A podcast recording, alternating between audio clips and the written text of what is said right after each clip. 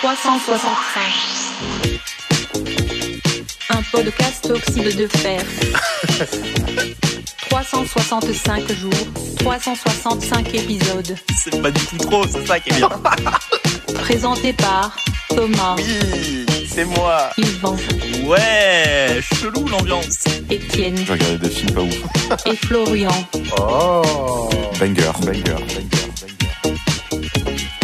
Et bonjour à toutes, bonjour à tous Bienvenue dans ce nouveau numéro de 365 Wouh Oh, oh, oh, oh. Alors, disclaimer le plus total, Pardon. on enregistre à la suite de l'émission du euh, 11 janvier. 11 janvier, il y a deux si semaines. vous, venez de- si vous vous souvenez de notre état, euh, le 11 De ton état, de ton état. de l'état d'Étienne, catastrophique. il nous met dedans. le mien était catastrophique. Il l'est toujours. Ah oui, parce qu'il est, il Mais, a pas euh, plus dormi. hein. Mais il n'y a pas de souci. On est avec Étienne et Yvan, sans Florian, comme il y a deux semaines. Eh oui. Euh, mais il est toujours au montage. Comment ça va, Florian Là, je, je, pareil, je te, comme tout à l'heure, euh, t'es un peu avec nous quand même. Euh, Dis-nous comment ça va. La petite, un petit encart de 10 secondes pour dire ce que tu veux. Vas-y, let's go. Ouais, bah, salut les potes. Oh ouais, pas si mal. Eh bien, bonjour à tous. Euh, merci pour cette sup- superbe imitation, Étienne. Eh bien, moi, ça va pas terrible. Je suis covidé. Je monte cet épisode covidé. Et, euh, bah voilà. Allez, super. Go l'émission. C'est parti. Bonne émission à vous, les auditeurs et auditrices, évidemment. On est le 25 janvier. On est le 25 janvier et euh, on commence tout de suite très très tard déjà dans l'histoire puisque la dernière fois, on il y a deux semaines, on avait commencé en moins 40 et quelques. Là, on commence en 1947 directement, directement carrément, Dirac. avec Dirac. la mort, la mort d'un non pas d'un rappeur, mais d'un gangster américain nommé Al Capone. Oui, aussi appelé Scarface. Aussi appelé Scarface, euh, l'homme à la, l'homme à la cicatrice. Euh, tout simplement, le, le peut-être le, le mafieux le plus connu de l'histoire de la mafia, en vrai de vrai. Après moi. Après Euh, toi. oui, complètement. euh, Voilà, bon, hein, c'est un mafieux. euh, C'est tout. C'est tout? Bah non, mais c'est un mafieux. On va, on, on a, on a pas, personne n'a pris le sujet. Sachez-le, personne n'a décidé de prendre Al Capone. C'est juste que c'est une figure un peu mythique de la pègre américaine, qui a été un, qui a été un, un- un mafieux de la contrebande américaine au moment de la prohibition, qui a tué des plein de, qui a fait tuer plein de gens, qui avait, si je me Euh, souviens de bien, Chicago On n'a pas Bah précisé, oui. mais euh, Il venait de surtout à Chicago. Chicago. Alors, non, Il il avait venait les- pas de Chicago. C'est juste qu'il exerçait à Chicago. il avait l'outfit de Chicago et euh, Murder Inc. En fait, c'était de, de tueur à gages au début et puis après, bon bah ça a dégénéré encore plus pour qu'il prenne euh, de plus en plus d'importance. Le, le bon Al. C'est surtout de toute façon grâce au film de Howard Hawks, donc le premier Scarface, donc qui raconte l'histoire de, de Al Capone, Mhm. que de sa réputation commence à devenir de plus en plus notoire. Et puis après, on a ensuite eu Les Incorruptibles avec euh, De Niro. euh, de le film de De oui. Palma qui où donc où, Al Capone est interprété par De Niro, ce qui a encore amplifié au mythe et euh, bah voilà hein, c'est une figure moderne du gangster euh, qui a la classe, qui est un peu glorifié, ce qui est étonnant. Ce qui est Toujours un de- peu, oh, plus que plus qu'un peu, hein, j'ai envie de dire. Oui, complètement. Il est vraiment euh, montré comme un comme un genre de super héros. Est-ce que, vous savez pourquoi il s'a- s'appelle Scarface? Bah pourquoi il a ses cicatrices sur le visage? Parce qu'il avait la syphilis? Non, pas du tout. Ah ok. En fait, c'est, euh, il s'est disputé avec un client, Frank Galaxio, un mafieux local. Frank Galaxio. Euh, Galaccio, Galaccio, Franco. Galaccio, euh, dont il avait par inadvertance insulté la sœur à la porte d'une discothèque dont il était l'un des videurs. Il s'est fait entailler au rasoir la joue gauche. Ses trois cicatrices lui ont valu euh, le surnom de Scarface. Et euh, ensuite, quand il était photographié, il cachait son côté gauche en prétendant que ses cicatrices étaient des blessures de guerre. T'as une histoire de sœur, hein, Zizou, c'était pareil. Exactement. Capone, il s'est excusé auprès de Galaccio plus tard, à la, à la demande de quelqu'un d'autre. Et plus tard, il a pris Galaccio comme garde du corps. Ah, il, Il s'est dit, bon, le gars qui m'a défoncé la tronche, ça a l'air a- d'être quelqu'un de plutôt violent, du si- coup, je vais le prendre avec moi. S'il est assez balèze pour me péter la tronche. Il faut en faire mon allié. Et euh, vous savez peut-être pas, mais il a été aussi incarcéré à Alcatraz, la prison Bien sûr, tu euh, peux sur visiter- l'île. Tu peux. Bah, c'est pour ça que ça s'appelle. Alcatraz. C'est parce qu'il y avait Al Capone dedans, je crois. Il me semble. Non. Pas du tout. Euh, mais par contre, euh, ouais, tu, peux, tu pouvais visiter sa cellule à une époque. Ouais. Voilà. Et euh, je vous conseille le film Capone avec euh, Tom Hardy qui raconte la fin de la vie de d'Al Capone euh, et qui raconte notamment euh, son, sa vie euh, après euh, la prison, pendant qu'il était assigné à résidence et qu'il était euh, complètement euh, rendu fou par la neurosyphilis et qui galère à, à se rappeler de qui il est. Et c'est un assez bon film sur euh, un peu sur la grandeur passée, mais sur un type qui est détestable. Donc c'est un peu euh, c'est pas trop triste à la fin. Al Capone, c'est un des seuls, c'est un, un des rares personnages historiques qui apparaît dans Tintin aussi. Tintin en Amérique? Ah oui, c'est vrai qu'il y a. Oui, c'est vrai. Il y a Al Capone dedans. euh, c'est c'est c'est c'est un vieux vieux vieux Tintin. Tintin en Amérique. Je pense que c'est un des plus vieux. Euh, c'est euh, un des premiers, oui, Tintin en Bah, c'est le Amérique. troisième? C'est le troisième, je crois. Bah, c'est le- il y a le Tintin au pays des soviets. Et après, c'est ça. Euh, ça fait Tintin euh, Congo, euh, Soviet et Amérique. Non, il y a Congo le- avant. Oui, Congo. Soviet et Amérique. Ouais, Congo, Amérique. Non, euh, Soviet, Congo, Amérique. Ouais, C'est vrai que c'est super important ça. le- l'ordre C'est hyper. Attends, pour nous. Bah, bah, de toute façon, c'est simple, c'est les trois, c'est les trois pires Tintins, les trois premiers. Oui, c'est c'est les Oui, vrai, av- c'est vrai. Avant que qu'ils commencent à se rendre Comme les visiteurs en Amérique, c'est le moins bon. euh, tout ce qui est en C'est Amérique. cool Exactement. Non, mais après, voilà, euh, le quatrième, c'est le Lotus Bleu. Ensuite, on enchaîne que, on enchaîne que des bangers, quoi. Euh, et Michael Jackson a enregistré un morceau qui s'appelait qui s'appelle Al Capone. Dans euh, c'est une démo de Smooth Criminal Bah, qu'on c'est ça, il est sur Bad. Ouais, il est habillé en costard blanc. Euh, Mm, bien sûr. Exactement.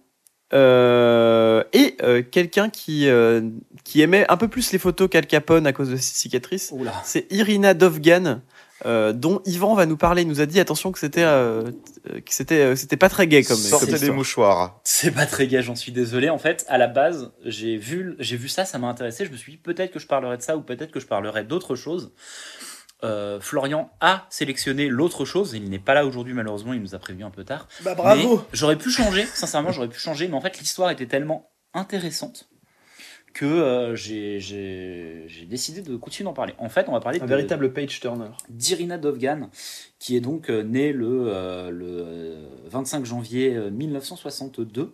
Mais en fait, on va parler d'elle en 2014. Euh, globalement, elle passe la plus grande partie de sa vie euh, en Ukraine, à côté de la ville de Donetsk. Et ça va être important pour euh, la suite. Elle est esthéticienne. Euh, en gros, elle, s'est installée dans la ville de euh, alors, je suis désolé, hein, euh, qui se trouve donc dans le Donbass. Euh, et elle, euh, elle a son petit salon euh, esthétique euh, dans un appartement que sa mère lui a légué. Euh, elle vit euh, dans la ville euh, avec son mari qui travaille lui dans la construction. Il a le titre d'ingénieur, donc ça va. Ils ont une vie plutôt. Elle a son propre salon. Lui, il est ingénieur. Ils ont une vie euh, euh, relativement euh, aisée. Ils sont pas non plus riches, mais ils ont une vie relativement aisée. Euh, elle a eu une fille d'un premier mariage, et là, elle a une seconde fille avec cet homme-là euh, qui a 15 ans et ensemble ils, vi- ils vivent dans une maison qu'ils ont achetée il y a une vingtaine d'années euh, euh, et ils essayent d'améliorer la maison comme ils le peuvent. Tout va bien, il n'y a pas grand-chose à, à dire de leur vie, sauf que en 2014, quand la situation entre l'Ukraine et euh, la Russie se tend un peu euh, du fait du, euh, sentiment pro-russe qui s'installe notamment dans le Donbass, elle se retrouve en fait à vivre, Irina, dans la zone contrôlée par les séparatistes. Pour vous faire un rapide retour hein, sur ça, il y avait une partie qui était pro-ukrainienne qui voulait rester en Ukraine, et une partie qui était pro-séparatiste, qui, était, qui, avait envie de, de quitter l'Ukraine pour se rattacher à la Russie. C'est un peu tendu comme situation, mais ça va puisque euh, l'armée régulière ukrainienne, donc les loyalistes, se trouve à quelques kilomètres de la ville. Euh, elle habite vraiment à la frontière frontière de, la, zone euh, séparatiste, donc ça va. Elle n'est pas trop non plus dans, des, dans des situations compliquées. Par contre, elle est dans une situation qui est propice au conflit. Le mari et la fille d'Irina quittent la ville où ils habitaient pour s'installer à Mariupol, qui se trouve donc dans la zone loyaliste, parce qu'ils voulaient s'é- s'éloigner du conflit, et comme il y a une partie séparatiste et que euh, risque d'y avoir un conflit armé, euh, ils préfèrent aller en Ukraine, puisque bah, il y a moins de chances qu'il y, ait- il y ait des assauts de la part des séparatistes, contrairement à l'armée ukrainienne qui va essayer de reprendre le, le contrôle de la situation. Irina, elle décide de rester. Et en fait, elle est extrêmement euh, loyale envers le- le gouvernement ukrainien, le nouveau gouvernement ukrainien. Euh, et elle décide d'aller aider les troupes loyalistes. En fait, elle euh, récolte de l'argent dans, son voisinage. Et elle va décider d'aller acheter des provisions, des draps propres pour les blessés, etc., etc. Et donc, elle va réunir une petite cagnotte d'environ 1000 euros, l'équivalent de 1000 euros. Et elle va acheter donc de la nourriture et, des provisions, etc., etc. Elle va euh, emmener tout ça donc, c'est-à-dire qu'elle va, faire la cagnotte, récolter l'argent chez plusieurs personnes, et elle va emmener l'argent aux soldats dans, la, dans le camp de soldats qui se trouve à quelques kilomètres de la ville qui est sous le contrôle séparatiste. Euh, elle décide de prendre des photos avec sa tablette pour euh, prouver aux gens qui lui ont donné de l'argent que l'argent a été utilisé à bon escient. Donc elle prend des photos notamment avec les soldats ukrainiens. Attends, elle Euh, prend des photos avec quoi, t'as dit? Avec- Tablette, ouais, j'ai un peu bugué aussi. Ah Avec bah, sa une tablette, je l'imaginais euh, avec un iPad dans la main, prendre des photos. Oui, c'est les ça. touristes. Mais c'est exactement ça. Elle avait un iPad? Mais oui, elle avait un iPad. On est en 2014. Hein. Je... euh, Ah, pardon, oui. Qu'on se mette d'accord. Je croyais qu'on était beaucoup plus Mais loin oui, avant. putain, en plus, tu l'as dit, le C'est vrai qu'on commence en pardon. 70. Ouais, mais c'est vrai que, ouais, pardon, en fait, oui, on a vraiment enregistré l'émission, on a ouais. commencé en moins D'ailleurs, 47. on je me dit, mais retiens. attends, quoi Je me retiens depuis tout à l'heure, mais Ariel Donbass. Voilà, c'est bon. Ok, C'est dit. Voilà. bravo. Euh, donc non, elle prend des photos sur sa tablette, euh, ah, oui, son, son iPad en fait, Euh, avec les soldats ukrainiens loyalistes. Avec- non, mais avec les soldats ukrainiens loyalistes et euh, et pour montrer aux, aux gens qui lui ont donné euh, de l'argent que ça a été utilisé à bon escient, qu'elle qu'elle leur a pas piqué de l'argent, qu'elle a vraiment été apportée de l'argent euh, aux soldats euh, ukrainiens. Une fois que ça s'est fait, elle sait que les photos sur la tablette sont extrêmement compromettantes puisqu'elle est elle dans la zone séparatiste. Donc si elle est prise avec ces photos, elle peut être considérée comme, comme une espionne ou une agente ou quelque chose d'assez négatif. Mais le problème, c'est qu'elle n'est pas très forte avec l'informatique et qu'elle n'est pas sûre de savoir comment on supprime des photos. Donc elle donne la tablette à un homme qui s'en va, qui est en train de quitter la ville euh, dans laquelle elle habite à côté de Donetsk pour euh, traverser pour aller jusqu'à Mariupol. Parce que les civils ont le droit de, Elle, elle décide de rester, mais les civils ont le droit de, de voyager. Le problème, c'est que cet homme-là, il se fait arrêter un, un checkpost, un checkpoint, et la voiture est fouillée. On trouve les photos, il se fait passer à tabac, et le soir même, il y a une troupe qui arrive euh, devant la maison euh, de, euh, de Irina, euh, trois bus de soldats euh, séparatistes qui rentrent dans l'appart à toute berzingue et qui fouillent complètement l'appart. En fait, ils étaient persuadés, ils arrivent à autant. Normalement, si ça avait été juste pour arrêter Irina, ça aurait été juste des gens, une voiture et tout. Mais là, ils sont persuadés qu'en fait, elle, elle a des soldats ukrainiens loyalistes chez elle. Donc, ils ruinent la maison. Euh, elle est amenée dans un bâtiment et il y, a un interrogatoire qui commence. Euh, elle dit que l'interrogatoire se passe extrêmement bien. Les, les gens à qui elle parle sont très gentils, en fait. Mais c'est juste qu'ils ils essaient de trouver les coordonnées, notamment de l'ordinateur familial, euh, de, sur la tablette, il n'y avait pas Internet, donc il faut avoir accès à l'ordinateur familial, notamment pour avoir accès à son Facebook. Et en fait, sur son Facebook à elle, il trouve notamment des discussions avec une blogueuse anti-russe assez célèbre. Et c'est là que Ah. ça va euh, dégénérer, parce qu'il y a un message dans lequel la blogueuse lui dit voilà, si euh, tu as des informations sur euh, les positions des séparatistes, appelle ce numéro pour nous dire. Sauf que ça, dans la tête des, euh, des euh, séparatistes, ça veut dire qu'elle a potentiellement donné des informations pour les artilleurs euh, loyalistes. C'est-à-dire que dans leur euh, tête, elle appelait le numéro pour leur dire voilà, à cette position, il y a des troupes ukrainiennes euh, séparatistes, vous pouvez tirer là, etc. etc. Là, euh, l'enfer commence. Je préfère tout de suite trigger warning pour tout ce qui va se passer à partir de maintenant. Euh, voilà, ça va être là pour les 5 prochaines minutes, trigger warning. Hmm. Premièrement, elle ne sera pas violée. Mais elle va subir des menaces de viol et d'abus sexuels quasiment constamment pendant toute sa, toute sa captivité. Euh, il y aura des situations particulièrement dégradantes qui vont être euh, mises en place. Il y a une pression euh, de sévices sexuels constante.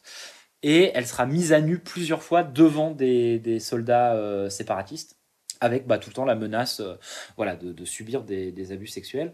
Il y a des moments de, de grande tension où s'il n'y avait pas eu des, des supérieurs hiérarchiques, potentiellement ça aurait pu vraiment dégénérer. Et elle est passée à tabac à plusieurs reprises. Euh, rapidement, en fait, les, séparatistes sont tout à fait au courant qu'elle ne sait rien. Euh, donc elle ne leur sert pas à grand chose et du coup elle va être euh, rhabillée, attachée à un drapeau ukrainien et on va lui mettre un panneau autour du cou avec écrit je tue vos enfants, j'ai donné des informations aux oppresseurs. Et avec ce panneau, elle va être amenée sur la place de Motel, qui se trouve au milieu de Donetsk, avec donc ce signe et les soldats séparatistes. Ça va rapidement amener une foule très en colère qui va lui jeter des pierres, la frapper. Euh, elle va se faire cracher dessus. Il y a une vieille dame qui va lui casser une, une canne sur le dos. Donc vraiment, euh, la, la situation est extrêmement violente. Et elle va voir un homme barbu qu'elle décrit comme ayant un air intelligent, qui la prend en photo. Elle voit le flash de l'appareil photo et le type disparaît. Euh, très vite, à ce moment-là, les soldats euh, ont l'air de paniquer un peu et la ramènent en fait. À partir du moment où il y a cette photo qui est prise, ils vont dans la caserne, ils la ramènent dans la caserne et ils l'enferment. En fait, l'homme qui a pris la photo, il s'appelle Mauricio Lima et c'est un journaliste du New York Times. Donc, elle le sait pas à ce moment-là, euh, Irina, dans sa cellule, mais la photo, elle est en train de faire sensation sur Internet.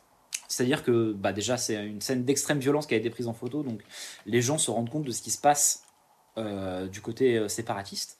Et il y a des gens qui arrivent à l'identifier sur Internet. Il y a un travail pour essayer de savoir qui est cette femme, et il y a des gens qui arrivent à l'identifier. Il y a des journalistes qui se rendent au QG des séparatistes euh, et qui exigent en fait la libération de cette femme, qui n'a rien fait et, euh, et qui est euh, bah, dans des situations de, violence extrême, mise comme ça au milieu d'une foule en colère, c'est terrible. On ne sait pas encore tout ce qui lui est arrivé par le avant ça, mais déjà rien que ça, c'est terrible en fait. Le chef du bataillon qui s'occupe de la caserne accepte rapidement. Il assure qu'il n'était pas du tout au courant qu'ils avaient même Irina en, en, captivité. Et en fait, euh, elle, l'entend, Irina. Enfin, en tout cas, elle, rapporte qu'il a euh, vraiment engueulé les, les soldats en disant que c'était une mauvaise presse dont ils n'avaient vraiment pas besoin, ça, en fait. Euh, et euh, le truc, c'est que bah, l'excuse euh, du, du chef de bataillon tient pas trop la route selon elle, parce que il dit qu'il n'était pas au courant qu'elle était là, mais en fait, elle n'était pas seule dans les cellules, elle entendait des types se faire euh, torturer, frapper, etc. euh, euh, constamment. Donc en fait, c'était pas une situation ponctuelle, c'était vraiment, y avait, c'était ad- admis qu'il y avait des, types capturés. Elle est libérée, on lui rend tous ses vêtements, son téléphone, son ordinateur, sa tablette, on la ramène chez elle directement. Donc la, maison donc qu'ils ont mis 20 ans à, retaper avec son mari est complètement saccagée en fait. Donc euh, voilà. Elle euh, quitte la ville, elle retourne à Mariupol, donc rejoindre euh, sa famille. Et en fait, sa photo aujourd'hui, c'est une c'est une photo extrêmement connue parce que sans ce cliché, en fait, elle restait en captivité toute sa pour, la, pour la, les restes du conflit, il y a pas mal de gens, on ne sait pas où ils sont encore aujourd'hui, ils doivent être dans le Donbass, euh, voilà, on ne sait pas trop. Elle, elle a été sauvée parce qu'il y avait un journaliste au bon endroit, au bon moment, euh, et que euh, qu'ils ont été exigés, des journalistes ont été exigés sa, sa libération. Euh, et ça a un peu ouvert les yeux sur, de beaucoup de monde sur la situation des, de l'Ukraine à ce moment-là, parce que mondialement, ça a été... ça a été, euh, elle a eu un très grand raisonnement cette photo, puisque c'était la première fois qu'on voyait à quel point bah, il y avait une haine euh, entre les deux camps. Voilà. Bah merci Yvan, effectivement, c'est pas très gai, mais c'est euh, c'est une histoire super intéressante. Ouais, c'est clair. Ouais, ouais, ouais. Peut-être un film un jour. Bah, je tout sais pas. de ce serait, ce serait pas un film. Je pense que ce serait pas un film très joyeux. Et il y a vraiment Oh, pas il y en a de... plein de films pas très joyeux. Ouais, mais il y a, il y a même pas de. La fin est même pas. Oui, C'est juste, bah, elle est libérée parce qu'ils se rendent compte qu'il y a mauvaise presse, et puis après, ils lui disent, bah, casse-toi, quoi. Non, c'est... terrible. Et elle, a, elle, elle a dit, genre, voilà, je. Je m'attendais pas à, à ça, mais c'est bien si ma photo, elle a permis de, de, de- qu'on se rende compte des méchancetés de la guerre, en fait. Bah, oui, d'éveiller des consciences. c'est bah ouais, mais juste sur le fait que la guerre c'est terrible tout le temps en fait que voilà, Oui. je suis qu'une victime parmi tant d'autres euh, voilà, elle a retrouvé euh, elle a retrouvé sa famille, c'est ça finit relativement bien mais la- malheureusement la pauvre elle a vécu euh, elle a vécu quelques quelques jours de captivité assez euh, assez horrible. Donc voilà. quelqu'un qui, qui connaît bien la guerre, euh, la guerre en Ukraine aussi, c'est euh, Volodymyr Zelensky. Donc euh, c'est euh, c'est le président ukrainien. Donc on va pas beaucoup parler de, de la guerre, hein, euh, puisqu'on on est déjà bien on est déjà bien dedans.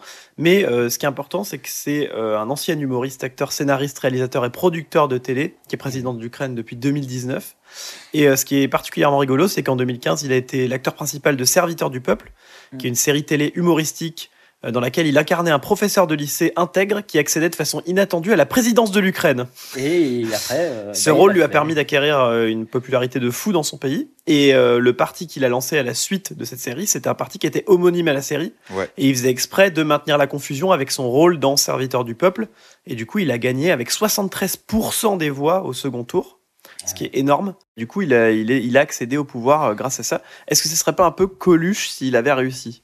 Ouais, bah, S'il c'est était allé au bout du vraiment truc. moi j'avais entendu quelqu'un dire c'est comme là si demain Cadmerade était président. Pourquoi? Parce qu'il a fait euh, Baron Pas- Noir?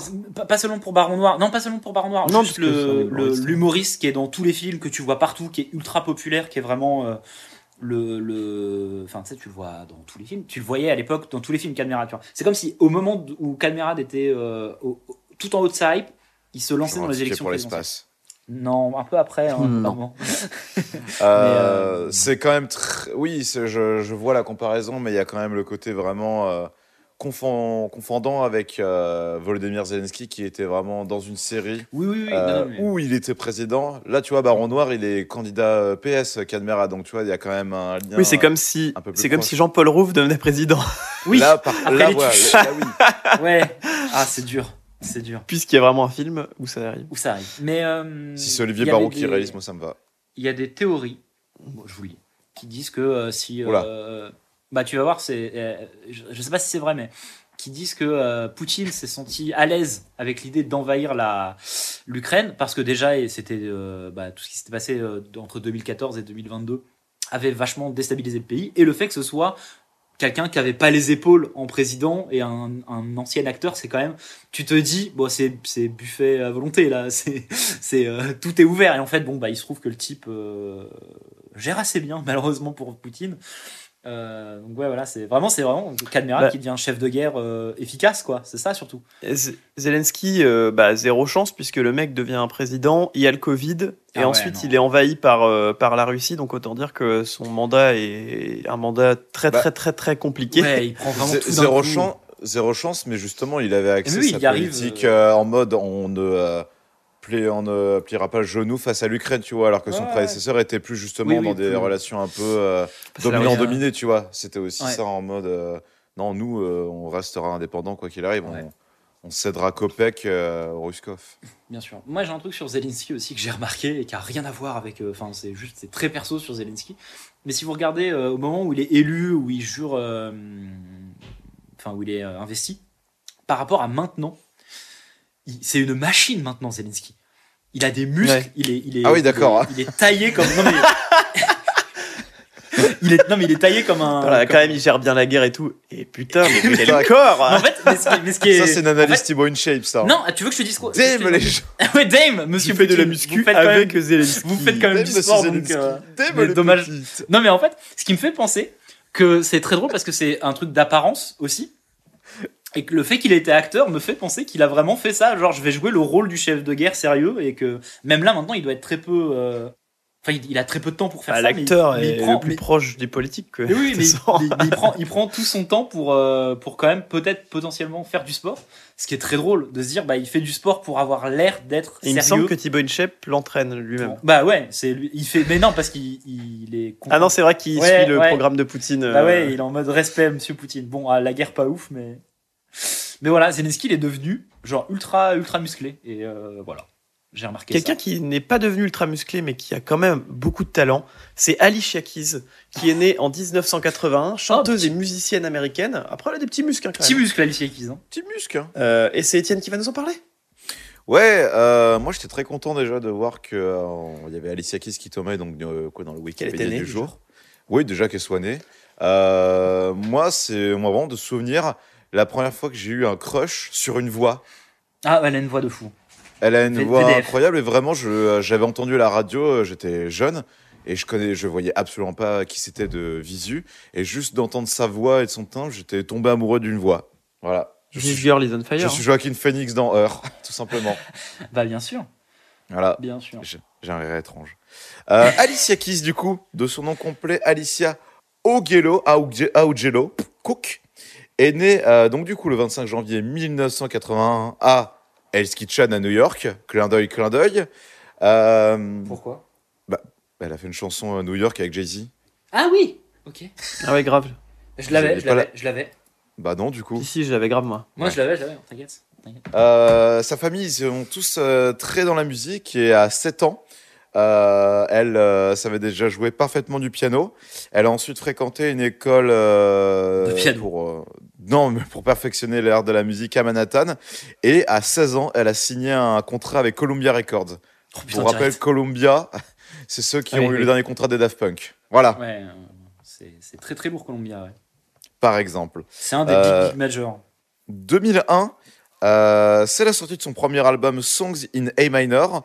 Euh, donc ça, elle a remporté. Donc c'est un album qui a seulement euh, du piano et de la voix. Et malgré tout, avec ça, elle a remporté 5 Grammy Awards donc pour un premier album, dont celui de la nou- nouvelle meilleure, euh, meilleure nouvelle artiste. Donc elle a déjà une percée assez euh, fracassante dès ses débuts. Euh, donc au fur et à mesure des années, elle aura plusieurs albums, donc The Diary of Alicia Keys, As I Am, Girl on Fire, donc que vous connaissez tous ces Ah bah, tubes. Girl on Fire, On dirait quelle chanson.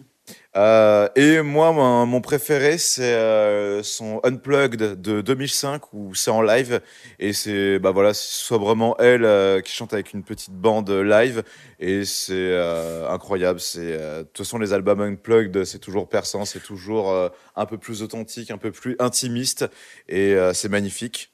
Mm. Et en parlant d'Unplugged aussi, un peu live comme ça, je peux pas passer à côté de Taratata avec Nagui ou euh, pareil on donc, Nagui Ah, on le voit tomber amoureux de Alicia Keys vraiment au moment où, euh, où elle chante Ouais. et, euh, et vice versa Alicia Keys qui tombe amoureux de Nagui Ouais. Et après, ils vont tuer des Oh, la chevaux chance. ensemble. mais euh, j'ai- on l'a déjà raconté la rêve des chevaux dans Oui, oui, on l'a Oh déjà dit. oui, Ouais, sans sur- doute. Ouais au pire Ah, faites pour vos ceux qui ne savent pas, Nagui, euh, Nagui, quand, il, quand il y a euh, eu des meurtres de chevaux, il a été suspect. euh, le portrait robot ressemblait beaucoup à Nagui. Et du Bah, coup, il y a alors que pas du tout. Alors Alors que que, franchement, pas pas du tout. Allez voir le Il y a des mèmes sont- se sont créés et, Il y a des gens ouais. qui se sont mis en tête que Nagui était le mec qui tuait les chevaux à l'époque euh, des histoires de tueurs de chevaux. Euh, Alicia Keys elle a toujours été très vocale Bah oui, les chanteuses. sur des causes humanitaires. Elle a cofondé une asso qui s'appelle Keep, Keep a Child Alive, donc c'est une organisation aidant euh, les enfants et les familles touchés par le VIH euh, en Afrique et en Inde. Mhm. Et elle a aussi été actrice, Euh, pas dans des rôles exceptionnels, euh, pas dans des films exceptionnels aussi, donc Smoking Aces en 2006. Avec Ryan Reynolds. Et Ray Liotta. Que film de fou. Smoking Aces Et Ben Affleck. Bon, pas f- moi, moi je suis pas très fan, mais ok. Et comment il s'appelle le mec qui joue euh, dans Donjons et Dragons là? Chris Pine? Et Chris Pine. Non mais le, casting de. Il a fait d'autres trucs. Chris Pine. Oui, Oui. le casting est très bien, mais bon. Euh, et The Secret Life of Bees euh, en 2008. Et elle a, elle a également eu un rôle dans la série Empire, que je n'ai pas vu. Ah. Bon, du coup, vous aviez pas la ref, mais elle a écrit Empire State of Man avec Jay-Z, donc le fameux New York. Ah, j'ai pas chanté faux, c'est très bien. Euh, alors, au total, donc du coup, j'avais dit qu'elle avait 5 Grammy pour son premier album. Aujourd'hui, elle en a un total de 15 à son actif. Et elle a été la maîtresse des Grammy mal. Awards en 2020. Et euh, c'était une première euh, pour une femme. Donc ça faisait euh, deux décennies qu'il n'y avait pas eu une femme maîtresse des Grammy Awards. Et c'est Alicia Keys qui a repris le flambeau. Ok, votre chanson préférée d'Alicia Keys? Euh, New York. C'est une bonne question, ça, en vrai. Moi, j'aime beaucoup euh, Falling. Mhm. Euh, ouais. Moi, j'aime bien This Girl Is On Fire, moi. Ouais, j'aimais bien cette chanson. Hmm. Moi, c'est Another. Way, to- moi, c'est Another Way to Die. Je suis désolé, mais je trouve que la voix de Jack White est terrible. Mais comme il y a Alicia Keys, la chanson est quand même trop bien. Ah, mais moi, j'adore euh, Another Way. Le film est infâme. Le film est pas- vraiment- alors le film est vraiment pas bien, mais Moi, moi, je sais que Moi- la chanson est pas terrible, mais j'ai une grande, euh, Non, grande mais en fait, sympathie pour elle. J'aime trop la chanson. Mais le problème, c'est la voix de Jack White, quoi. Ça, ça ne se marie. En fait, ça, ça va bien la voix de Jack White quand il y a que la voix de Jack White. Quand tu la mets à côté d'Alicia Keys, Oui. bah tout de suite, il a l'air ridicule, quoi. C'est dommage pour lui. Mais la chanson est trop bien. Bah, d'ailleurs, extrait tout de suite de Another Way to Die avec euh, cette super ligne de basse. Another ringer with a slick trigger finger for Her Majesty. Another one with the golden tongue poison in your fantasy. Another bill from a killer turn a thriller to a tragedy. Yeah, door left open.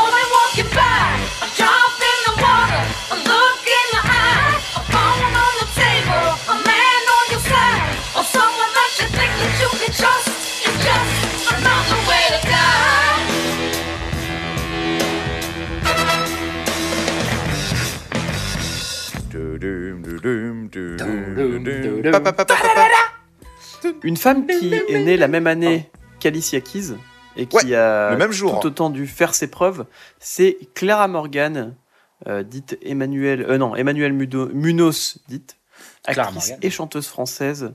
Étienne, tu veux nous en parler rapidement? Qu'est-ce que qu'est-ce que c'est? Euh, Qu'est-ce que c'est déjà? Qui est-ce que c'est? Calme- Calme-toi, Thomas. Euh, Clara Morgan, Je donc sais bah pas, voilà. je connais pas connaissez. moi perso. Vous la connaissez, oui. Vous la connaissez tous. C'est euh, du coup euh, une euh, actrice pornographique, donc elle a commencé sa carrière en 2000.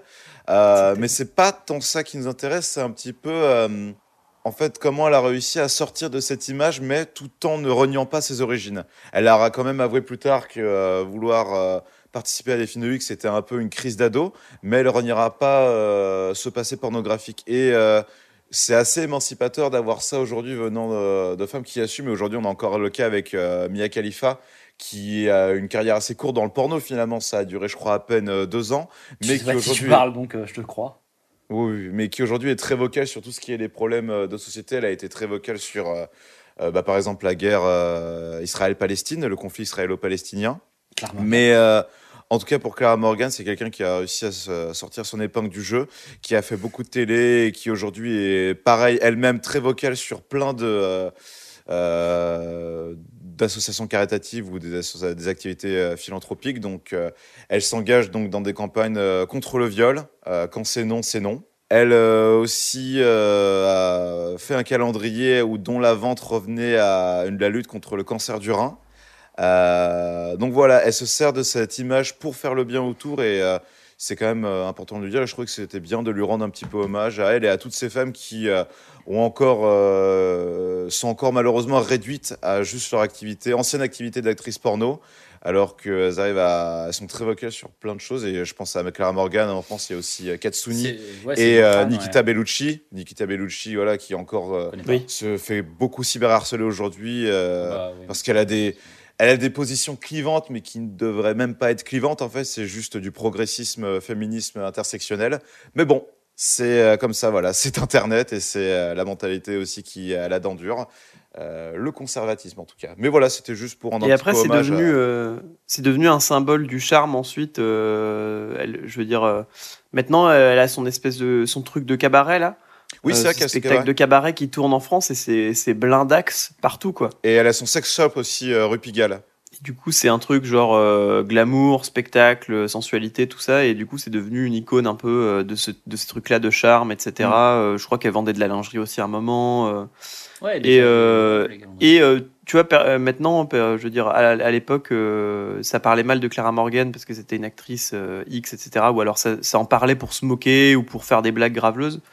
Et euh, maintenant, c'est vachement devenu un symbole hyper, euh, hyper chic. euh, hyper chic et où personne n'a peur de dire je vais au cabaret Clara Morgan etc Mais où c'est vraiment un symbole de, de charme et Ouais. non plus de, de pornographie quoi Ouais, elle a ouais, euh, et, su euh, très bien tourner cette image tout en gardant ouais comme tu dis ce charme et ce chic un peu sensuel y a moyen-. Il y a vraiment moyen d'oublier. Euh, Pour montrer que c'est pas cette vulgaire, carrière coup. précédente, en fait. Mais même en fait, c'est c'est plutôt le, le message c'est- transmettre, c'est que c'est pas une hein. histoire d'oublier, c'est juste que c'est un passé qui existait. Et en fait, les sex workers is work, tu vois ce que je veux dire Ouais, non, tu vois, mais ce que je veux dire, C'est, que c'est- plus du tout un facteur. Tu vois, genre, c'est il y a- c'est vraiment. C'est une carrière précédente, mais qui est, qui est tellement. euh, c'est pas oublié oui Ouais, c'est pas oublié, mais c'est c'est pas un facteur dans, dans les discussions sur Clara Mo- Morgan maintenant. euh. ça l'est plus. Bah, ça, je sais de ça. pas, ça c'est parce que c'est entre nous, mais je En pense tout cas, oui. parle à la En tout génération. cas, non, mais euh, même- quand, quand j'en parle. Même sur euh, non non même sur les plus vieux, moi justement, je Ouais, parle de les gens qui vont au cabaret Claire Morgan, c'est pas euh, des gens de 25 ans. hein. Euh, moi je vois des les gens qui y vont, c'est des gens de 50 piges ou de 40 50 piges et euh, il y a aucun euh, moi à chaque fois que j'en ai parlé avec les gens, il y avait aucune mention de son passé Ouais, et ça. justement les, elle a vraiment bien réussi ce Contrairement de- malheureusement de à, Céline Tran, où euh, à chaque fois que j'entends Du un peu coup, parler de Katsuni. Céline... Bah voilà, le problème c'est que la plupart des gens l'appellent Katsuni et pas Céline Tran, et que le pseudo, c'est son pseudo d'actrice X en fait. Donc tu sais, il y a ce truc un peu... euh, Ah, elle, elle a dit qu'elle voulait plus qu'on l'appelle comme ça? Je, je sais pas si elle l'a dit en tout cas, mais elle fait... Si c'est le cas, je m'excuse. elle- Pardon, Non, non, mais elle, elle fait ses trucs euh, sous son nom en fait, alors que Katsuni c'était son pseudo. Tu vois, genre c'est. Du coup, c'est un peu plus compliqué parce que les gens, quand tu parles d'elle, tu parles d'elle sous son pseudo, qui est son pseudo euh, de film X. Là où Clara Morgan, bah, elle a juste, elle, elle a juste gardé son nom et c'est pas son nom. hein.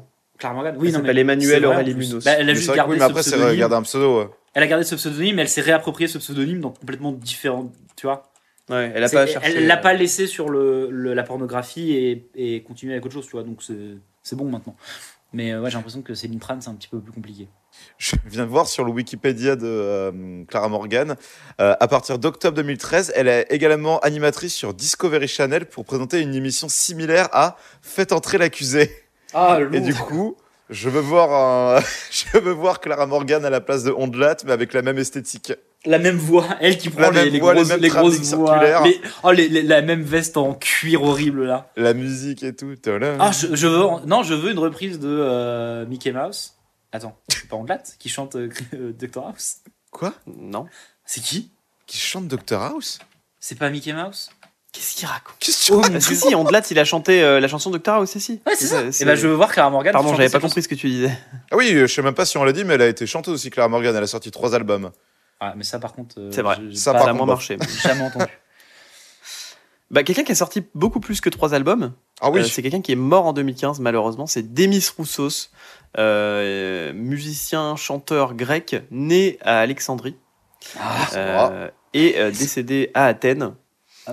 Euh, c'est un, c'est un chanteur, musicien grec et il, est- il a été chanteur et bassiste du groupe de rock Aphrodite Child et euh, il a été, euh, il y avait, il y avait Vangelis qui était au clavier. oh là là. Ah ouais Euh, c'est fou ouais, ça. ouais, ouais, Oh là dans Aphrodite Child et euh, Demis Roussos a joué avec Vangelis très très longtemps. Oh, le super groupe. Et ensuite, il a entamé une carrière euh, solo, euh, principalement orientée vers la variétoche.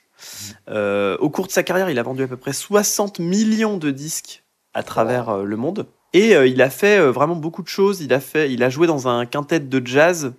Euh, il a joué, euh, comme je l'ai dit tout à l'heure, avec euh, Vangelis dans Aphrodite Child. Euh, ils, sont, ils, sont, euh, ils ont été à Paris pendant un moment avec, euh, avec Vangelis. Et euh, il a fait sa carrière solo ensuite, qui a très très bien marché euh, dans les, entre les années euh, 70 et euh, 90, on va dire.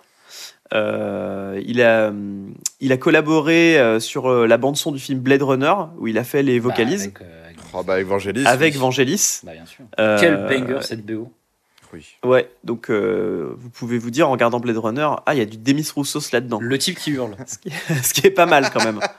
Euh, il a participé à pas mal de tournées euh, avec des gens euh, qui tournent plus en de, dans les débuts des années 2000, à Tendre Tête de Bois, ça s'appelait. Oh, ah avec oui, euh, bien sûr. Michel Thor, euh, Michel Delpech. un peu le, le euh, ah comment ça s'appelle le truc Star 80 c'est un peu le Star 80 Ouais, de, de exactement. l'époque mais pour l'époque d'encore avant Exactement. Et euh, il est attiré par le paranormal, pas mal.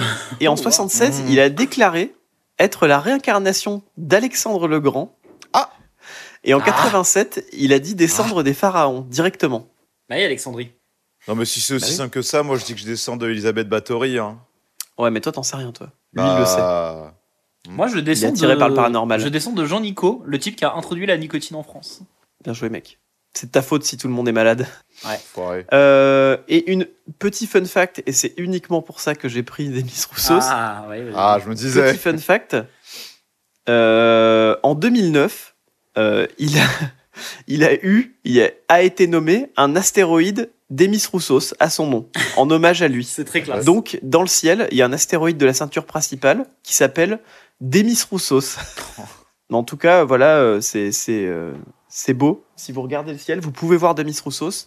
Si vous regardez Blade Runner en regardant le ciel, vous voyez doublement Demis Oh, Roussos. attendez j'ai un scénario catastrophe où il y a un astéroïde qui fonce sur la Terre on est obligé d'envoyer Ben Affleck pour euh, faire un trou dedans et en fait c'est des Miss Roussos Sauvons les Tyler. Voilà pour Demis Roussos. Euh, je sais pas s'il y a des chansons que vous aimez, mais on peut peut-être mettre un morceau de Vangelis. Ah bah oui bah de... Je pense que Florian peut mettre un petit morceau de Bah, le- la musique d'intro de Blade Runner, l'intro. euh, en plus en plus faut savoir que Bah Florian- non, ce qui serait bien, ce serait de mettre un morceau où il y a la voix de Demis Ah oui. Roussos quand même. Faut savoir que Ouais, Florian est très fan de Blade Runner de, de Ridley Scott en plus. C'est son film préféré. Eh ben, Florian, fais-toi plaisir. Petit morceau où on entend la voix de Demis Roussos. C'est faux, il déteste ce film. Bah oui, ça, je me disais bien. oui. Mais on va pas le dire. On... Cut, cut ça, euh, Florian. Fais comme si.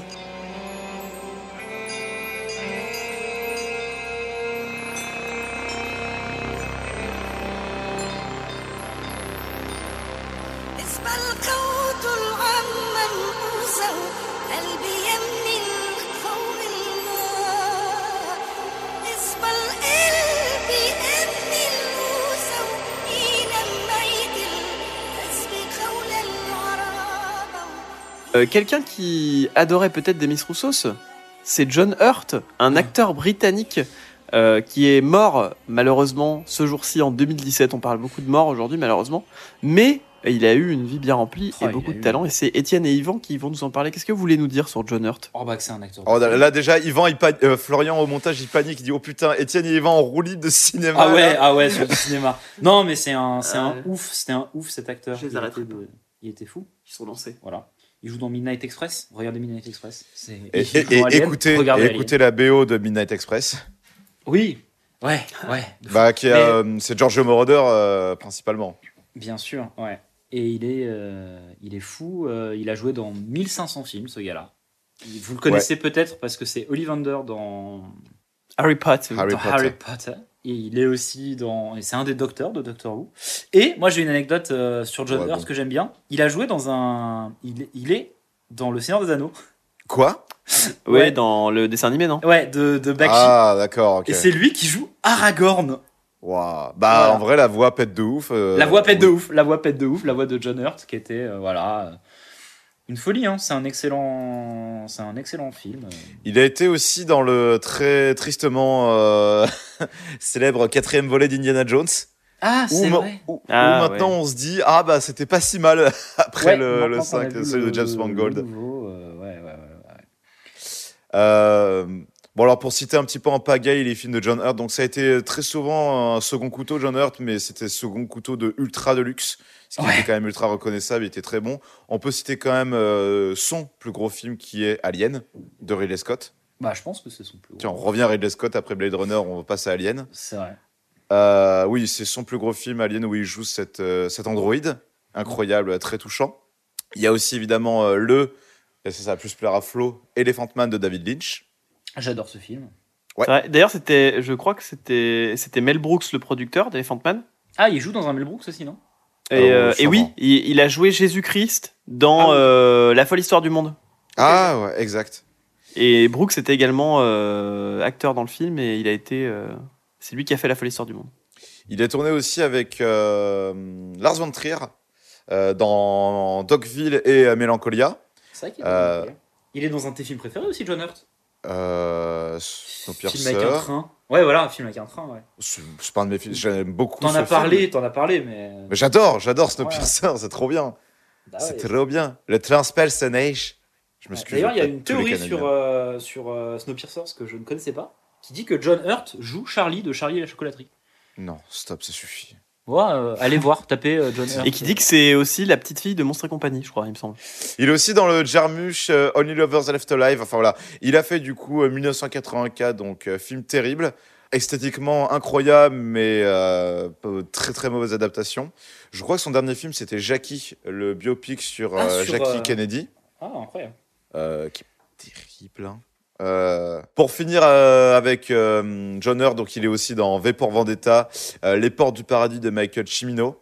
Euh, si vous ne l'avez pas vu, sachez qu'il a la réputation d'être un, un film parfait. Vous regardez-le pour euh, en juger Vous faire une idée et vous verrez que non. Euh, vous verrez que si. Mais, que dans, mais dans le parfait, c'est chiant, puisque tout est parfait. Ouais. Et euh, le- l'excellent contact de Robert Zemeckis et aussi les deux Hellboy. Et j'en oublie sûrement, mais. Euh, Enfin, bah, c'est tout bref. pour John Hurt. hein. Allez, salut mon Jono. On lui souhaite un. Euh, si, euh, attendez, il y a quand même eu, il y a Ah. quand même eu un hommage, un hommage poignant de l'interprète de Jenny Weasley quand il est mort, qui a dit "Acheter des baguettes ne sera plus pareil sans vous." Vraiment super hommage, Oh, j'adore. Je suis sûr que les connards de fans, ils ont dû, quand John Hurt il est mort, ils ont dû lever les baguettes. Et ils ont fait les levées de baguettes, c'est sûr. Oh Oh, non. Pire Ah. Bah, J.K. Rowling, elle a dit un truc, mais elle a Oh dit un truc euh, pour lui rendre hommage, mais j'ai même pas envie. De... Elle a dit c'était un vrai bonhomme, virgule, lui. un lui vrai au moins. bonhomme, deux points, une bite et des couilles. C'est parce que Jean-Marie Rowling. En plein dans la chatte, là.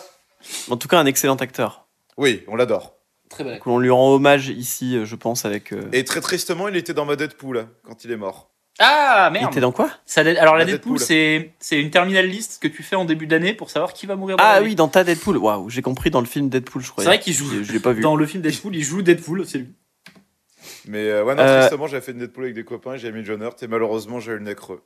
Ah ouais, Bah, alors c'est que ta moi, faute tous les, ans, mort. tous les ans, Bravo. je mets Jean-Marie Le Pen et perdu pour l'instant. Bah, Étienne, mets-le la prochaine fois, Jean-Marie Le Pen, du coup, Ouais, ça serait dans- bien. dans ton Death Chaque Note. année, depuis que je suis né, il est dans ma là, Jean-Marie Le Pen. Bon, on va pas sauter la mort, mais on va tous les citer aussi, tu pourras couper Flo.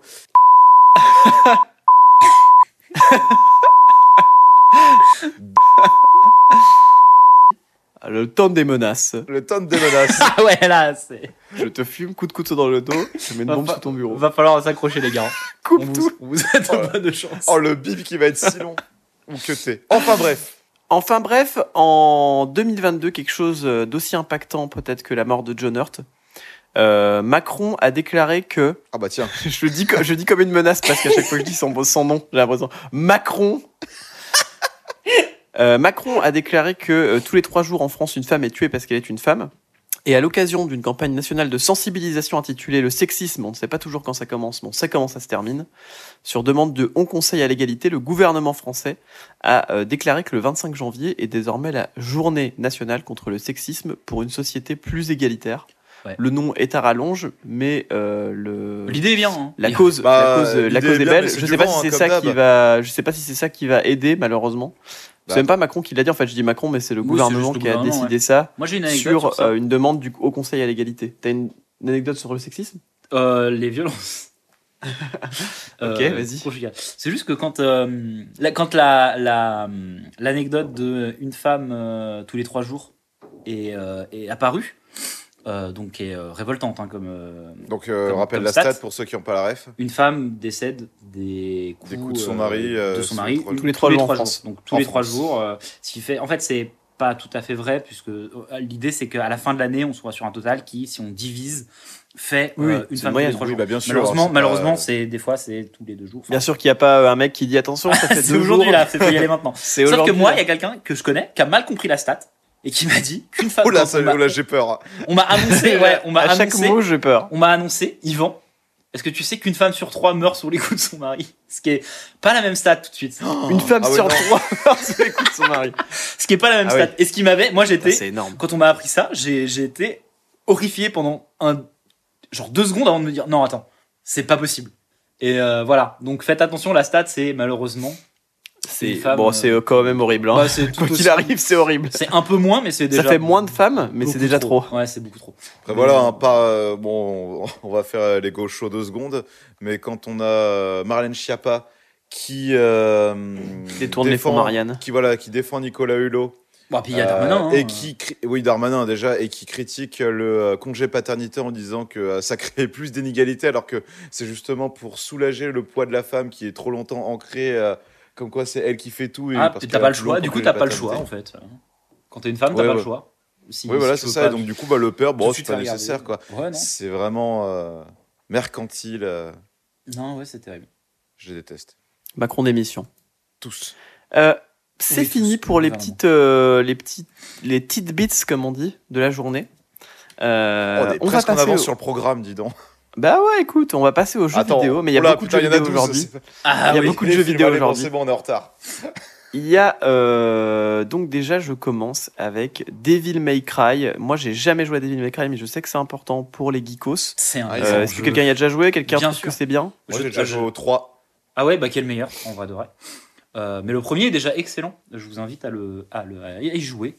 Il est, ce jeu est incroyable euh, dans ce que ça te permet de faire d'un point de vue, euh, d'un point de vue du gameplay. C'est vraiment. Alors, pour C'est quoi le, c'est quoi le, le style? C'est un un beat them all euh, très technique en fait où tu faut. L'idée c'est que plus ton combo est élevé, plus tu vas gagner de points. tu, tu tapes tes trucs quoi. Et euh, ouais, tu tapes des trucs à l'infini, vraiment.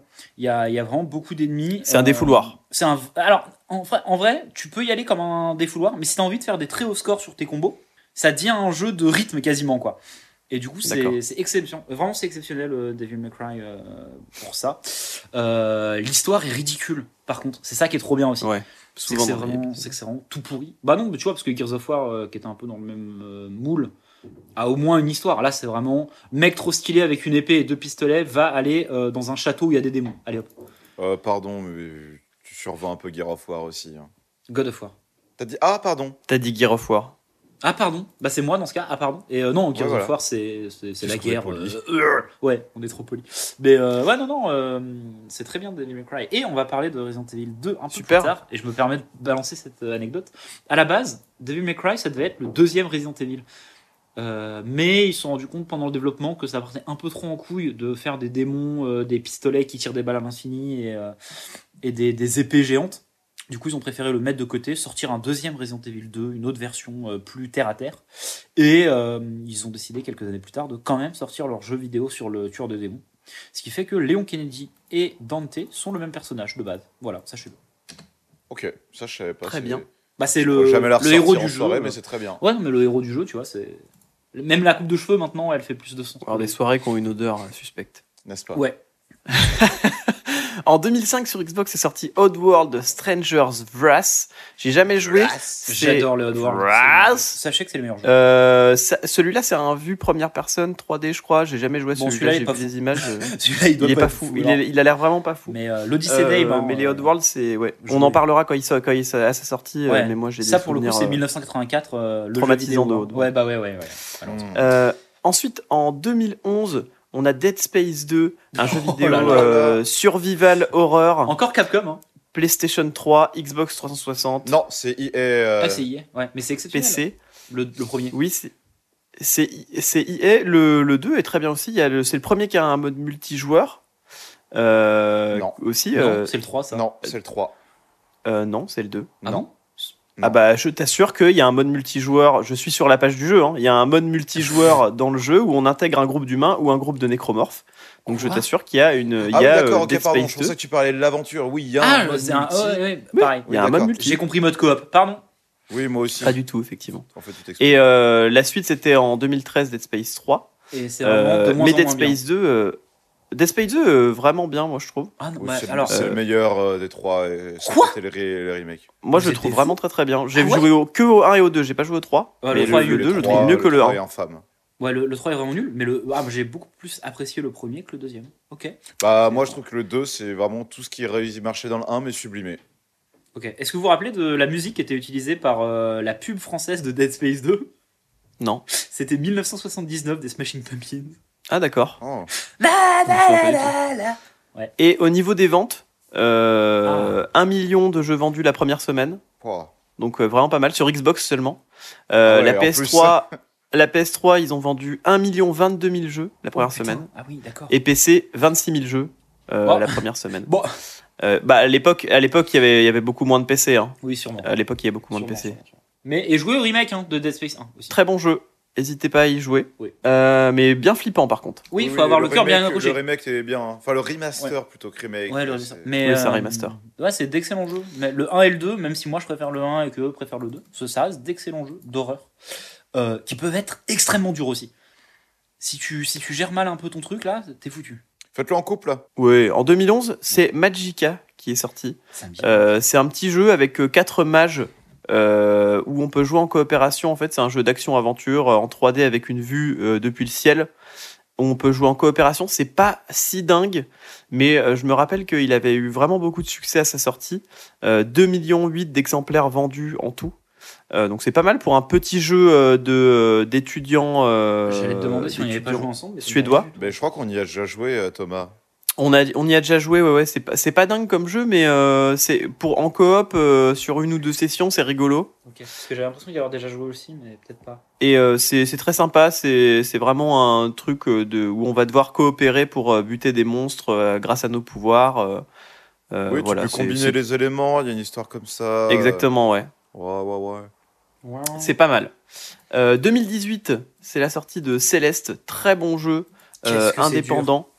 En deux dimensions, donc en 2D, de- vu de côté, c'est un jeu de plateforme, donc où on va essayer de franchir des niveaux qui sont composés un peu comme des, comme c'est des tableaux. C'est des puzzles. euh, qui sont de plus en plus difficiles, où on va devoir utiliser tous les trucs qui sont mis à notre service, euh, à notre disposition, pardon, pour pouvoir vaincre les tableaux à chaque fois. c'est un des jeux euh, les plus c'est- durs que j'ai jamais joué. Il est pas si dur. Quoi? En vrai, pas, il est pas si dur. Super Meat Boy, je trouve vachement plus dur, par exemple. Ah ouais. Oui. Céleste, Céleste, il est, il est difficile. Effectivement, il y a des tableaux qui sont pas faciles, mais les tableaux sont au moins courts. Ils ont la, la ils ont le Oui, truc d'être Tu courts. peux, tu peux y Et passer du coup, ça fait que si vraiment, tu euh, meurs, tu reviens tout de suite oui, à oui, l'endroit tu où peux tu y as passer commencé. vraiment longtemps, mais euh, c'est jamais. Alors euh, qu'effectivement, c'est Super Meat Boy, t'as des tableaux qui durent euh, des minutes et des minutes, et si tu meurs, bah tu recommences tout à zéro, donc c'est c'est Ah, affreux quoi. Je, je crois que je trouve Céleste quand même plus.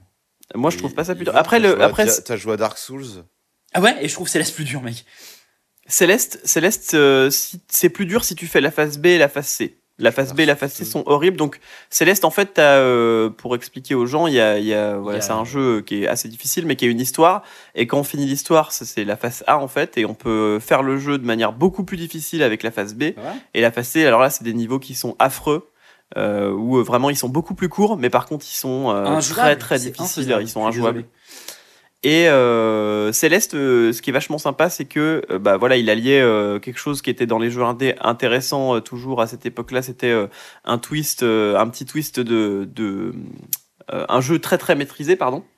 Un jeu très très maîtrisé au niveau surtout des contrôles, des sauts, etc. Et puis du, du game design où les niveaux sont vraiment hyper difficiles, mais il y a plein de petits trucs à chaque fois qui sont intéressants.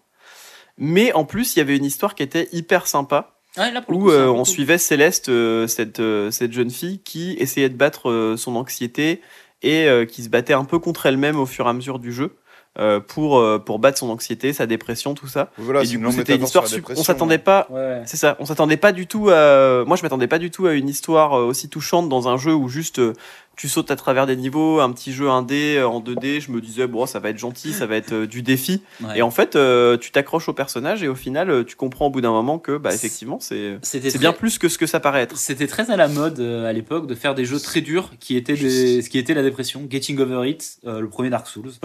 Undertale. Etc. Undertale, ouais, Undertale. Mais c'est pas Sous, si euh, Au-delà de la dépression, sous tellement de plein de catégories qu'il il réussit tous.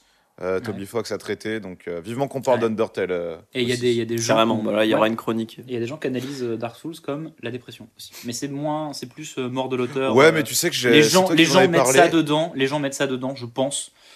Mais, c'est pas tant une quelque chose que le, le- les gens qui ont fait le jeu avaient en tête pour le coup. mais le, ouais, mais alors tu vois, c'est mar- c'est marrant tu en parles. Pardon, on se permet une petite parenthèse sur ça. On reste dans le, thème de la dépression et des jeux vidéo. Mais euh, quand tu m'as parlé de ça, moi, j'avais pas joué à Dark Souls, j'étais en train de jouer à Elden Ring. Et quand tu te faisais battre par un boss, t'avais toujours une petite phrase en mode euh, Ah, je savais qu'il n'y arriverait pas, machin et tout. Et quand tu le bats, t'avais une phrase de récompense. Mhm. Et vraiment, quasiment tout le temps, en sous-texte, c'était une lutte contre la dépression en mode un peu ne pas abandonner. C'était quelqu'un. C'est un peu, qui- ouais, c'est plus une lutte contre l'apathie et l'abandon en fait. Oui, c'est ça. Ça. Mais du coup, je trouve que ça marche. Alors peut-être que c'est moi du coup qui ai un peu trop euh, romancé ça. Mais je pense que tu t'y mets beaucoup de choses de toi-même dans les jeux From Software et si t'es en Ouais. dépression, ça peut vite résonner avec toi. Là où euh, Céleste, c'est le propos du jeu.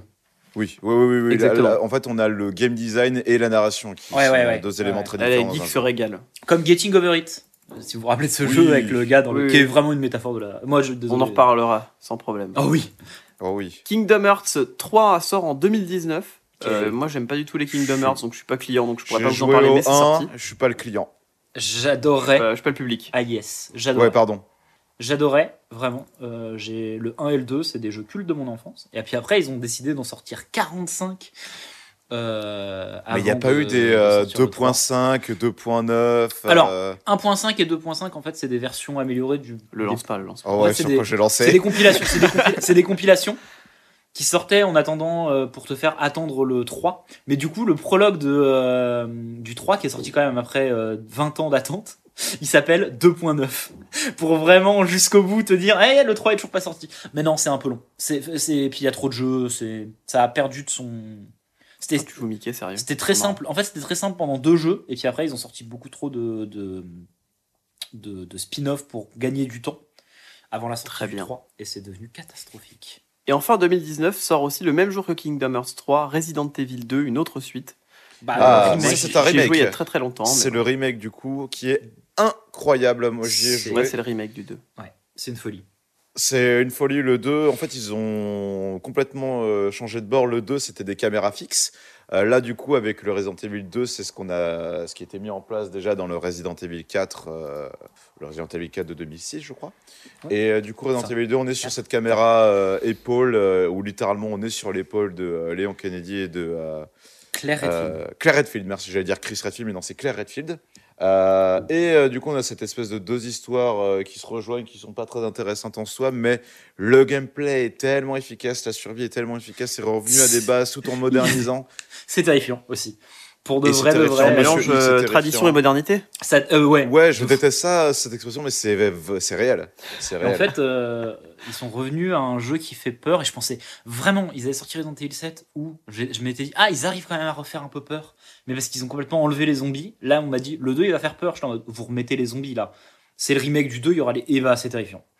Donc, euh, bien joué à eux. J'ai fait le 3 qui est en dessous. Bizarrement, il est sorti un an, deux ans plus tard, il est en dessous techniquement. Ouais. Et j'ai pas encore fait le 4, mais je, euh, moi, le 4, c'est mon épisode préféré. Et J'attends d'avoir un peu de temps libre pour me le faire avec ma copine parce qu'on J'ai pas fait le remake du 4. des Resident Evil. Ouais, mais Resident Evil 4. Très bonne série en couple aussi à faire. euh, Ah oui, sans parler des films. Ah, puis Mais ça, on y reviendra plus tard. Ouais. Exactement, après avoir parlé des films, Étienne, parle-nous des films qui sont sortis à cette Alors. date. Après avoir parlé des jeux vidéo, parlons des films. Tout à fait, les films. Donc déjà générique film. 365.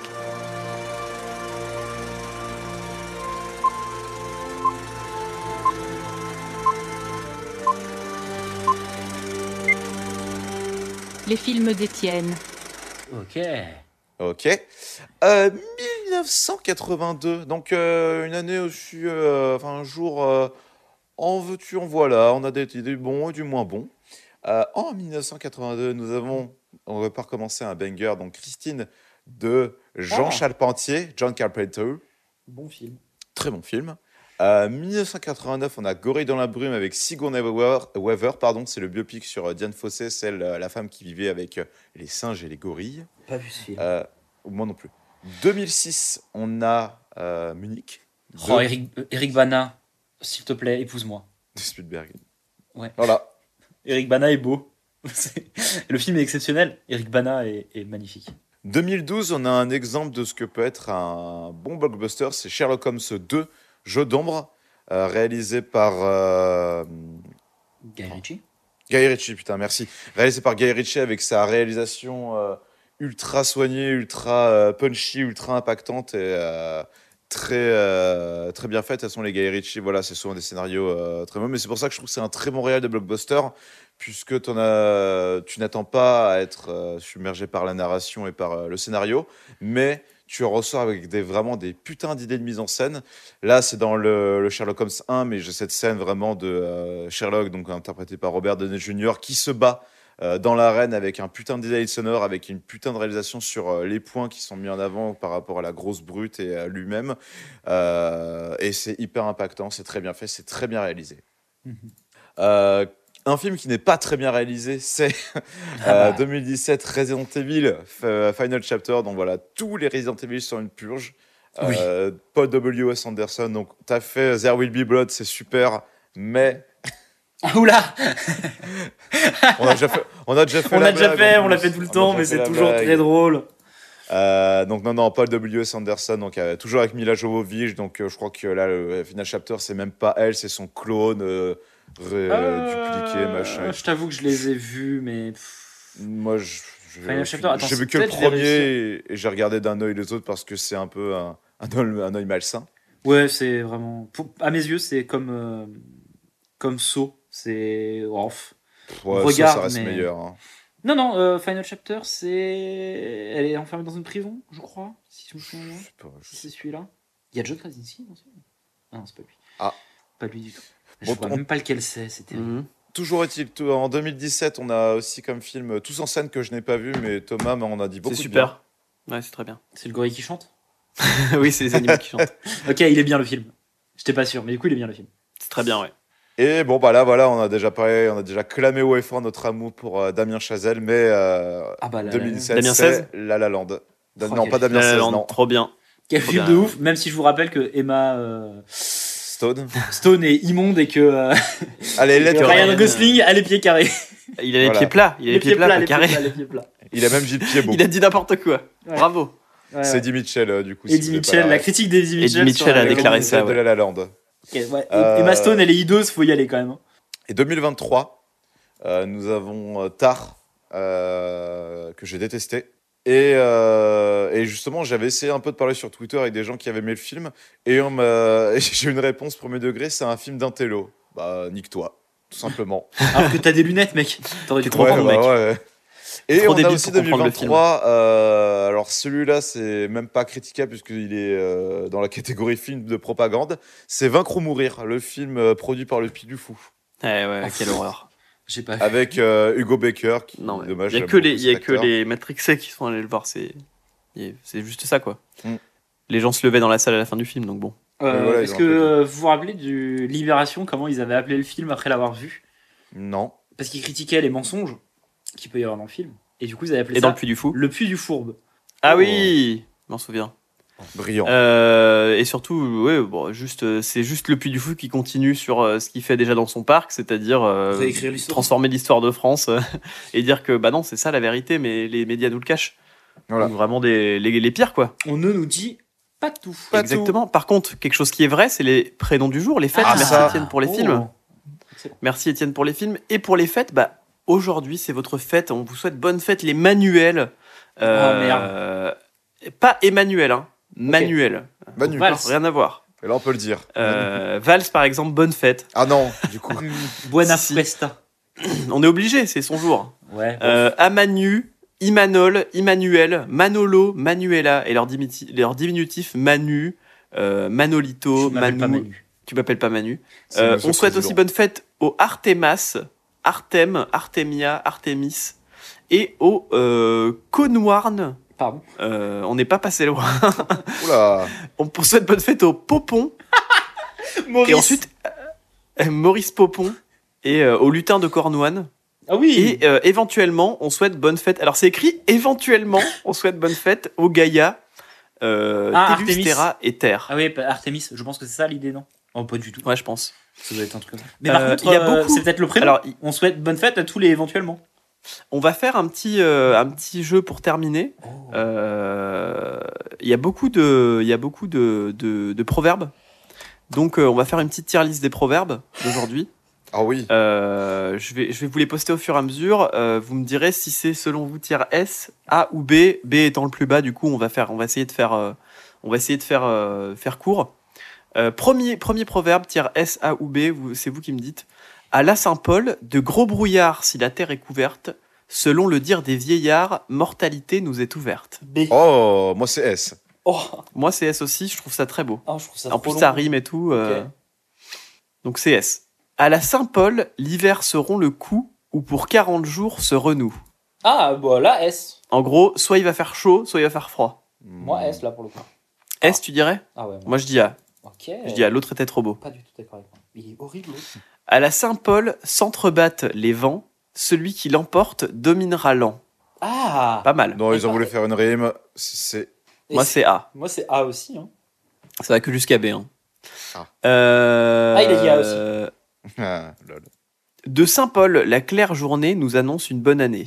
Oui, oh, c'est ba- c'est A, c'est pas mal, mais c'est pas. Ouais, Oui, c'est c'est mignon. ton mais- voisin, ouais.